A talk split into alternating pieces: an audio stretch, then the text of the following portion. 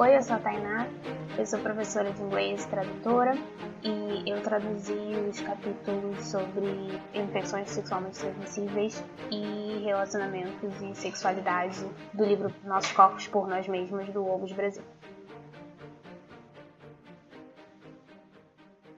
Na verdade, eu não queria ser professora. A minha ideia, o meu planejamento era terminar letras no FRJ e fazer uma pós-graduação de produção editorial. Mas aí eu comecei a dar aula no CLAC. E aí, quando eu comecei, eu gostei muito e tô dando aula até hoje. Isso já tem oito anos. Mas quando eu me formei, eu tava procurando, tipo, ah, o que eu vou fazer agora? Eu não sabia se eu queria entrar no mestrado direto. E aí uma amiga minha me indicou um curso de pós-graduação em tradução que tem na Estácio, eu fui fazer, adorei, e aí comecei a traduzir, isso foi em 2016 e eu tô traduzindo até hoje. No início, acho que a gente, quando entra para tradução, a ideia é, ah, vou traduzir livros, né? O imaginário que a gente tem da tradução, mas acabou que eu fui mais para a área técnica e legendagem. Eu trabalho bastante com legendagem também. Eu trabalhei num projeto bem grande de um documentário, do que terminou agora, inclusive em fevereiro desse ano. Porque na verdade eu trabalhei com a fase de pré-produção. É um documentário que ele foi gravado aqui no Brasil, na Amazônia, sobre comunidades indígenas e desapropriação de terra, invasões ao território indígena e tudo mais. E só que a equipe é americana. Então toda a parte de edição é feita por pessoas que não falam português. Então eu traduzia, eu legendava as filmagens para eles poderem editar, entender o que estava acontecendo ali, o que estava sendo dito e editar o produto final. E aí ainda não saiu.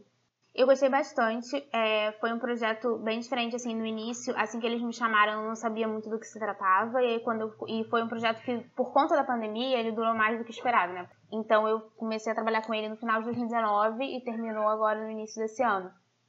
E no final, eu já, assim, eu já conhecia as pessoas, porque eles foram seguindo a vida de algumas pessoas. Então eu já conhecia todo mundo. Então quando eu recebi o vídeo, ela falava assim, esse vídeo é sobre fulano. E foi muito legal acompanhar assim, o que estava acontecendo. Eu aprendi muito, muita coisa que eu não sabia sobre a vivência dessas pessoas e o que acontece lá e tudo que eles passam com essa questão territorial. E principalmente no governo que a gente está vivendo agora, que está muito mais difícil. Eu acho que o que me marca mais, o que eu gosto mais, o que eu me identifiquei na OBS, o que aconteceu nesse documentário também, é quando eu me relaciono com a experiência das pessoas. Então, por exemplo, o segundo capítulo que eu traduzi, que era sobre relacionamento e sexualidade, era, na verdade, era uma entrevista com diversas mulheres e elas respondendo a várias perguntas sobre tudo o que aconteceu na vida delas e relacionado a esses dois tópicos. E foi o capítulo que eu mais gostei, o primeiro é mais técnico, é mais o que eu estou acostumada a fazer no dia a dia, assim, né? O que, o que acaba aparecendo mais de trabalho. Mas eu acho que quando tem essa relação com a pessoa, com vivências diferentes que a gente acaba aprendendo, às vezes acaba se identificando, mesmo sendo realidades totalmente diferentes, isso é o que mais me marca, é o que eu mais tenho prazer em fazer mesmo. Eu estava até pensando sobre, sobre isso recentemente, porque nesse segundo capítulo são vários relatos, né? São várias várias histórias. E aí teve uma história que me marcou muito, que foi de uma mulher contando que ela, ela nasceu com uma síndrome muito rara, que ela não nasceu sem útero e sem vagina. E aí, a princípio, ela teve um diagnóstico errado e ela passou por uma cirurgia que foi assim muito dolorida e com uma recuperação péssima e uma experiência realmente traumatizante. E aí, quando ela teve o diagnóstico certo, mais ou menos com, mais ou menos com 15 anos, os médicos pressionavam muito que ela tinha que fazer uma cirurgia para é, fazer uma neovagina, que eles chamam, né? É, constituir uma vagina artificialmente. E ela não queria fazer. E aí eles falaram: tudo bem, você não está pronta agora, você só tem 15 anos, mas em algum momento você vai ter que fazer. E aí até no relato ela fala: ah, eu vou ter que fazer porque Deus me livre uma mulher andando por aí sem vagina, não, não, não pode. E ela não queria passar por isso de forma nenhuma e ela continuou vivendo a vida dela. Até que um momento ela entrou numa, ela estava numa conferência queer e ela assistiu uma palestra sobre intersexualidade. E ela se identificou com aquilo e ela continuou vivendo a vida dela normal, sem ter que fazer cirurgia, sem ter que passar por aquilo. E eu comecei a pensar sobre as violências que a gente passa, que os nossos corpos passam, né? Simplesmente por imposições de outras pessoas, imposições médicas, imposições da sociedade, Tipo, ah, você tem que fazer isso porque é isso que se espera. Se espera que uma mulher tenha uma vagina.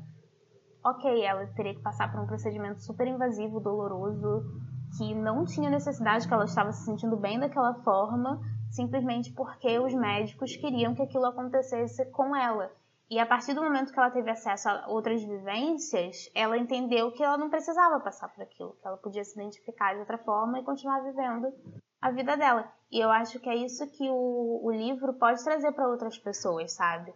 É, quando a gente fala do nossos corpos por nós mesmas, é sobre isso, é sobre tomar o corpo para si, é sobre ter o conhecimento e a partir disso você não precisar aceitar imposições alheias, você saber o que você conhecer o seu corpo, você saber o que você quer e ter como ter meios de se defender e de justificar as suas escolhas. E isso pesou muito para mim, porque eu tive algumas experiências pessoais, eu tenho endometriose, e eu passei por uma experiência de um médico que queria de qualquer forma que eu fizesse uma cirurgia para tratamento, e eu não quis, foi uma experiência bastante desagradável, ele, o médico foi bastante rude e tudo mais, porque eu falei que eu queria uma segunda opinião, que eu queria fazer outros exames, e ele não estava aceitando aquela a minha argumentação. Até que eu desisti de me tratar com ele, e fui a outra médica e fiz novos exames e não precisei da, da cirurgia, porque assim, eu tava sentindo, sabe? Eu tinha tido minha intuição que eu falei, é isso aqui não tá legal, eu não gostei desse médico, eu acho que eu não preciso disso, eu vou procurar outra coisa. E eu tive esse pensamento, eu procurei outra médica, eu fiz outro exame e eu não precisei da cirurgia. Mas assim, quantas mulheres não vão pelo simples fato de que não, ele é especialista, ele tá dizendo que eu preciso operar, então eu vou operar, sabe? Então é, eu acho que isso a possibilidade que a gente tem quando a gente se informa e a gente conhece mais o nosso corpo, nos dá essa liberdade de tomar certas decisões. O primeiro capítulo que eu traduzi no, no primeiro semestre do projeto foi sobre infecções sexualmente transmissíveis. O segundo capítulo ele foi sobre é, é esse capítulo que é uma entrevista. Quando completou 40 anos da primeira edição do livro, a UB juntou um grupo de mulheres é, mulheres brancas, negras, hétero, da comunidade LGBT, trans, cis, tem realmente uma diversidade muito grande, para falar sobre as experiências delas relacionadas a relacionamento e sexualidade. Tinham muitas perguntas sobre como a mídia influencia assim, as suas expectativas com relação a relacionamentos amorosos, a casamento, a autoimagem, e eu via aqueles relatos, lia as experiências das mulheres e acabava pensando sobre mim, sobre como aquilo me influenciou, sobre as minhas vivências. Então, vi realidades diferentes de pessoas que, que provavelmente talvez eu não conheceria pessoalmente. Então, eu achei foi bem enriquecedor todo o processo. O primeiro capítulo, quando eu li, eu, eu passei a refletir bastante sobre a nossa situação no Brasil, porque até ler aquele capítulo, eu nunca tinha tido acesso a muitas daquelas informações. E, tipo assim, eu sou uma mulher de 25 anos, sabe? Não é como se eu fosse uma adolescente que tá pela primeira vez tendo contato com educação sexual ou pesquisando na internet porque não tem educação sexual nas escolas, sabe? Como uma pessoa num certo nível de privilégio, uma educação superior, eu tinha noção de que, é claro, a gente tem que tomar cuidado, tem que se prevenir, tem que usar preservativo. Mas muitas daquelas coisas eu nunca tinha lido sobre, eu não sabia os sintomas, eu não sabia como cuidar, eu não sabia o que fazer caso acontecesse comigo. E é uma informação tão poderosa você ter aquilo, você passar isso para mulheres e para jovens, que é justamente é tem um lado de susto de você ver que tem muito, muitas coisas que podem acontecer com você. Você tem que tomar muito cuidado e que eu acho que é necessário também, porque a gente tem uma juventude aí que não se protege, porque só se preocupa com gravidez, então toma remédio e não, não usa preservativo. Então eu, eu, refleti muito sobre isso, sabe? Até porque, como eu sou professora, então eu lido com adolescentes todo dia que não têm acesso a essa informação. E o nosso papel, sabe, em ajudar essas, esses adolescentes que estão aí, que precisam, precisam realmente entender como as coisas funcionam e se prevenir. Foi um capítulo bastante técnico e é, ele é muito informativo, né, realmente. É descrevendo sintomas, cuidados, tratamentos, como onde você pode procurar se informar sobre as doenças e quando buscar um médico e onde fazer isso e tudo mais. E também foi um capítulo que requer muita adaptação por conta do nosso contexto brasileiro ser bastante diferente do americano. A gente tem o SUS, tem toda uma possibilidade de tratamento e diagnóstico gratuito. É, eu achei bastante interessante porque junto de, dessa parte técnica também tinha relatos, então tinha histórias de mulheres que passaram pelo diagnóstico e pelo tratamento e como foi essa vivência delas. Então eu acho que traz para um lado pessoal também, a pessoa que está lendo aquilo e está passando por aquele momento também consegue se identificar e ver como foi para outras pessoas. Às vezes a falta de informação nos faz cair num lugar que e a gente se sente culpado e na verdade não é culpa de ninguém, assim, não é culpa da mulher. O descuido ele aconteceu, infelizmente acontece, mas a gente tem uma, uma falta de informação sistêmica, né? Então não dá para você se culpabilizar por uma coisa que infelizmente a gente não tem acesso. E um capítulo que eu acho muito importante também, porque é uma informação que a gente precisa disseminar por aí para outras pessoas terem acesso a isso. Eu não me importo com dificuldades técnicas, assim, é, é difícil, mas é uma coisa que eu gosto de, por exemplo, uma palavra que eu nunca ouvi ou uma coisa muito, muito específica que eu tenho que pesquisar muito para descobrir como é que se fala no, no português brasileiro. É, é uma coisa que às vezes assim, te dá um certo trabalho, mas é um trabalho que eu gosto. Esse desafio da, da pesquisa e de descobrir como é uma, uma expressão, para mim, não é um problema.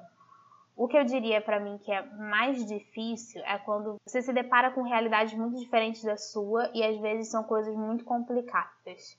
Então, por exemplo, nesse projeto que eu estava trabalhando no documentário, eu tive que legendar um vídeo que foi a situação que um indígena tinha sido assassinado e eles estavam indo para a delegacia para insistir na investigação porque as pessoas da aldeia dele estavam desconfiando que era realmente assassinato, não era não tinha sido um acidente, nem briga, nem nada, que de fato ele estava sendo ameaçado, que alguém foi lá e assassinou ele.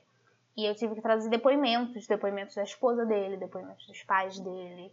E tinha, tinha hora que eu tinha que simplesmente pausar o vídeo porque eu não tava conseguindo mais, sabe? Porque realmente é uma, muito pesado.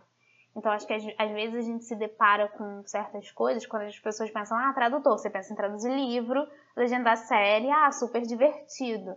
Não, às vezes a gente pega coisas bastante pesadas e que são emocionalmente difíceis de lidar. Então eu acho que esse, às vezes, esse é o desafio. Então, é, eu fiz é, mestrado na UFRJ e durante uma das disciplinas a minha orientadora foi a Janine Pimentel, que é a responsável pelo Lobos aqui no, no Rio. E durante uma das disciplinas a gente, tava, a gente leu um artigo que mencionava o Obus. Mas assim, era uma menção pequena. Falava, ah, existe esse livro aqui e ele foi traduzido e tem os prefácios e tudo mais.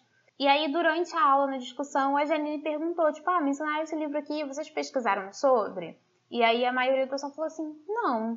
Aí ela falou assim, ah, eu pesquisei, achei bastante interessante, dei uma olhada no índice, acho que não tem nada parecido em português. E aí a gente foi pesquisar mais sobre o livro e começamos a discutir sobre isso no, na aula, assim, como o livro era bastante completo e como não tinha nada do tipo em português brasileiro, que seria interessante fazer essa tradução e tudo mais.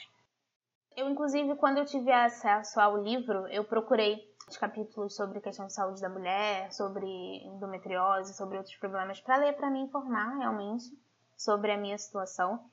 A endometriose é um processo que, quando no ciclo menstrual, né, a gente desenvolve a camada do endométrio e normalmente, se você tem um corpo saudável, ela sai pela menstruação e você sai do ciclo menstrual. É, no meu caso, quando a pessoa tem endometriose, essas células elas nascem fora do útero. Elas, elas crescem em outras partes do corpo. E isso causa diversos problemas, porque pode grudar um órgão no outro.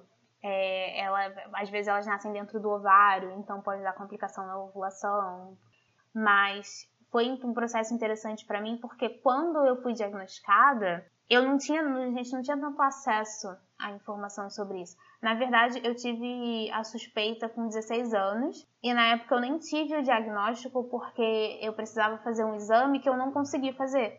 Esse exame é um exame de sangue que eu não consegui fazer e o outro exame que a, que a médica pediu foi uma ultrassonografia. Só que a ultrassonografia não detecta, tem que ser ressonância magnética. E eu não sabia disso. Então, o que eu acho muito interessante do Obus é a possibilidade de você ler sobre o assunto de, de uma forma mais fácil, de você disponibilizar conhecimento, de você chegar num, em um livro, você ter todas as informações sobre diversos assuntos da área de saúde da mulher. Porque tem certas coisas que são muito difíceis de encontrar.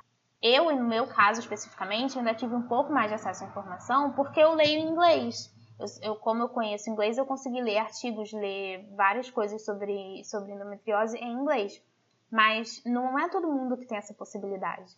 Eu acho muito importante, porque abre portas para as pessoas se reconhecerem, porque tem muita mulher que tem esse problema e não sabe. Sempre que alguém conversa comigo e fala, é porque eu sofro muito de cólica, eu tenho muita dor, e a pessoa acha normal, eu falo, gente, não é normal. Eu fui diagnosticada assim, se você está sentindo tanta cólica, se a sua cólica é absurda, você não consegue levantar da cama, vai no médico. Tá, mas as pessoas, as pessoas naturalizam o sofrimento. Ah, não, cólico, a menstruação é um processo sofrido, eu sinto muita cólica, mas é normal. Não, não é normal. Então eu acho que é você realmente mostrar para as pessoas que, é, às vezes a pessoa lendo o livro vai descobrir vai se encontrar ali uma coisa que talvez ela nunca pensou sobre e vai ver que ela se encaixa naqueles sintomas e vai procurar um médico e vai ter o diagnóstico. A gente não tem acesso à informação sobre o nosso próprio corpo, sobre nosso ciclo menstrual, sobre exame de mama que a gente precisa fazer regularmente para saber se tem alguma coisa errada. Então eu acho que o máximo de informação que a gente consegue espalhar e conscientizar mulheres e jovens, adolescentes, é isso, a gente precisa fazer isso. E o livro é uma forma de você fazer isso num compilado, tá tudo ali, sabe? O livro é muito completo. O, o fala sobre tudo, absolutamente tudo que você pensar que uma mulher precisa saber, tem ali. E eu acho que é um, é um combate a essa desinformação que a gente está vivendo tão grande no país hoje em dia, sabe? A gente vê tanta, tanta notícia falsa, tanta coisa absurda sendo espalhada por aí, e você trazer um, trazer um livro que as pessoas pensaram tanto para desenvolver aquilo, tem um cuidado muito grande por trás, tanto da escrita do livro em inglês, quanto a gente está tendo no processo de tradução. A gente tem uma equipe médica para revisar tudo o que está sendo dito ali. Mas é reforçar a importância disso, né? Da, da saúde da mulher mesmo, de reconhecer o que é normal, o que não é, para buscar ajuda se for necessário.